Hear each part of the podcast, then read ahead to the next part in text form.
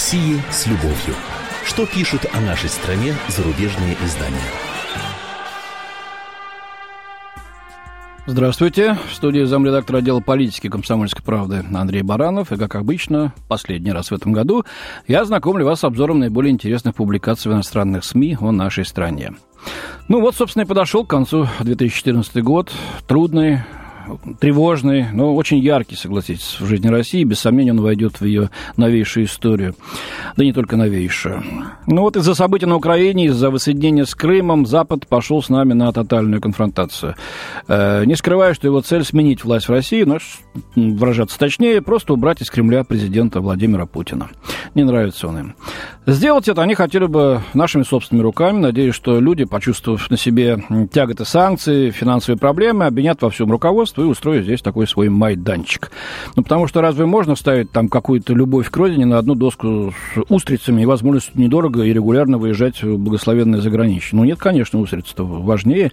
И потому Путину должен прийти конец. Должен был бы прийти уже в 2014 году, но не пришел, к вящему удивлению наших западных, так сказать, партнеров.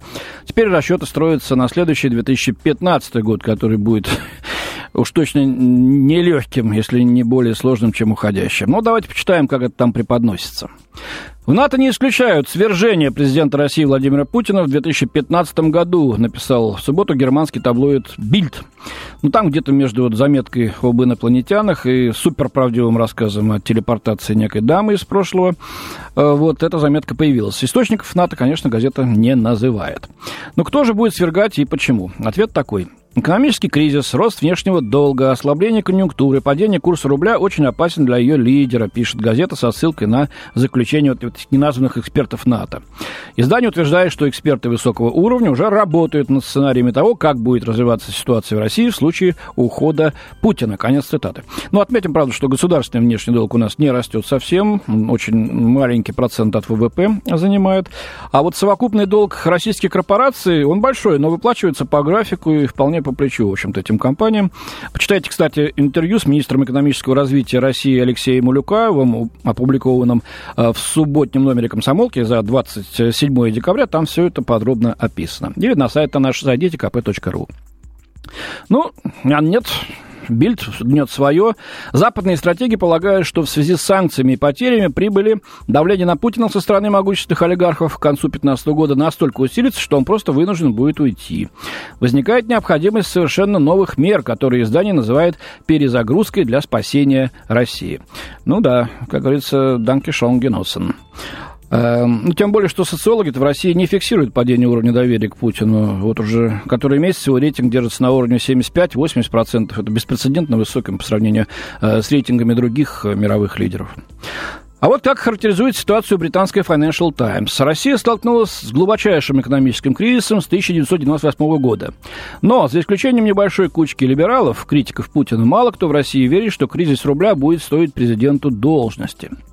Но санкции Запад снимать не собирается, хотя Европа сама несет от них убытки. Почему?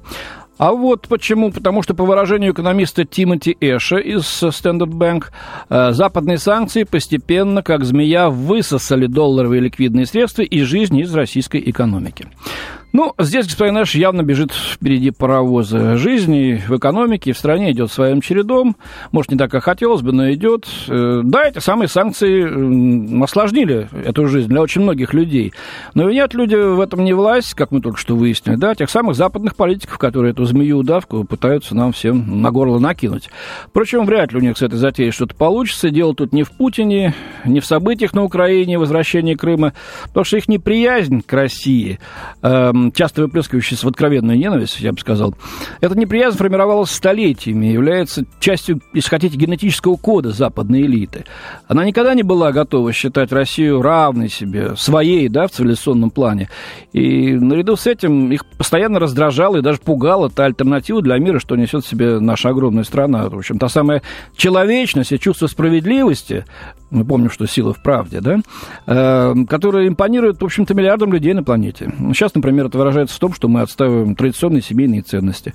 Да, создавать и крепить семью, растить и воспитывать детей – это огромный труд, ответственность. Но без этого развитие цивилизации ведь остановится. Увы, этого не понимают те на Западе, которые в основу жизни сейчас складут гедонизм, лишь стремление к наслаждению, удовлетворению собственных похотей или уж, я не знаю, там, преодолению комплексов. Вот, стремясь сделать это нормой не только в общественном сознании, но и на законодательном уровне соответствующие законы принимаются. Россия в этот алгоритм никак не встраивается, не говоря уж о том, что политическим вассалом Запада, как это было, мы помним, большую часть 90-х годов, становиться тоже не собирается. Вот отсюда идет неприятие нас не только как геополитического игрока, ну и просто как социума, как общество. Ну, впрочем, извините, я немного отвлекся. Э, давайте смотреть, что там еще на эту тему пишут в зарубежной прессе. А, обозреватель британский «Таймс» Эдвард Лукас пишет, в России кризис создает не только проблемы, но и благоприятные возможности. Волатильность финансовых рынков, то есть нестабильность, э, падение, взлеты, э, сулит огромные барыши э, трейдерам-инсайдерам. Хотя сотни миллиардов долларов промотаны и украдены, ну куда уж без этого, да? Уровень жизни в России с 2000 года вырос в 15 раз. Деньги в банках есть, россияне больше не стыдятся слабости своей страны. Э, по мнению Лукаса, у Путина достаточно инструментов для достижения своих целей. Возможно, в плане абсолютной экономической мощи Запад сильнее, но у Путина более сильная воля. Невысокий человек, готовый драться, может запугать опасливого здоровяка, пишет э, Лукас. И вот еще интересная у него мысль. Путин отчетливо увидит то, что мало кто осознает на Западе. НАТО слабее, чем кажется. В России имеются реальные вооруженные силы, готовые к бою. И вот такая цитата. «Мы вправду готовы потратить кучу денег и пойти на риск серьезной военной конфронтации, чтобы сохранить реноме НАТО. Пока наш ответ нечеток». Так автор завершает свою статью.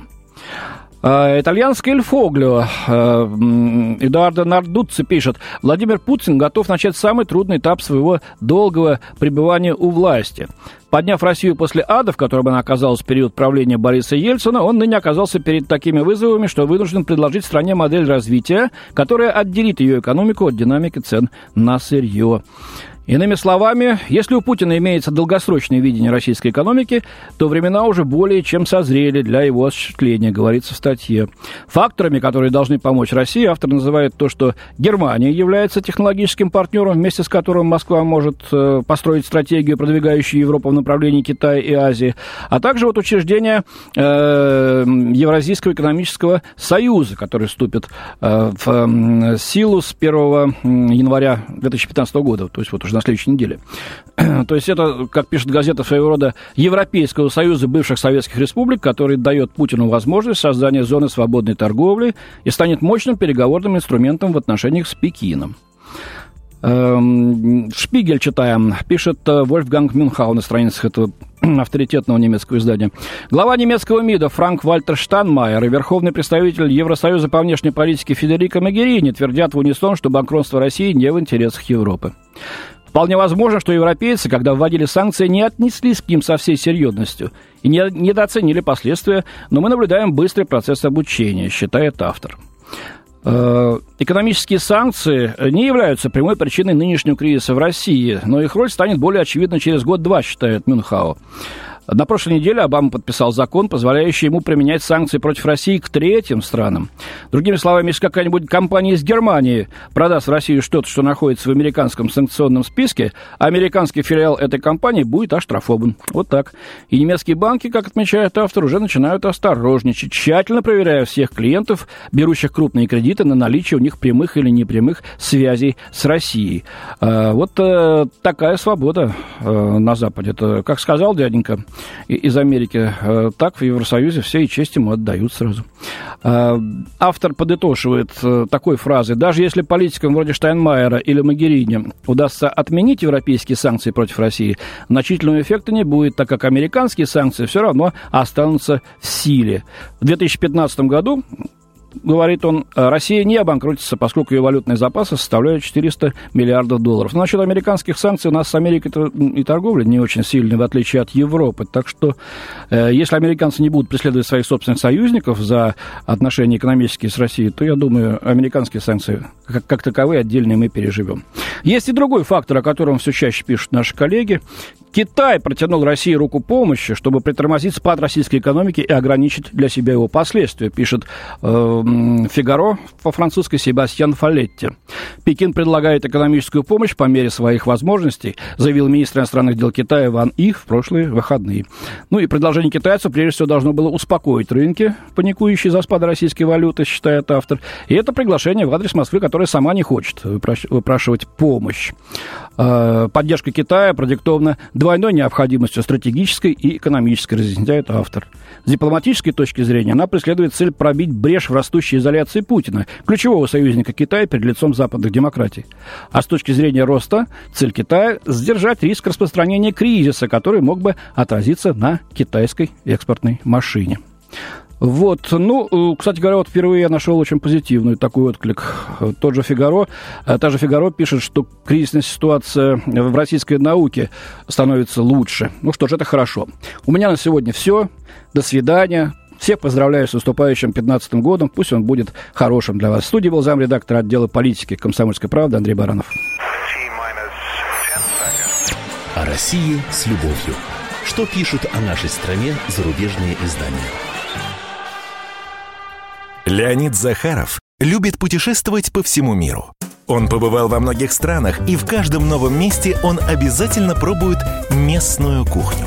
А потом в Москве отчаянно старается повторить лучший рецепт для своих домочадцев. Но вначале обязательно репетирует его с профессионалами высшего класса. Встречайте Леонида Захарова и лучшие кухни мира в программе «Отчаянный домохозяин».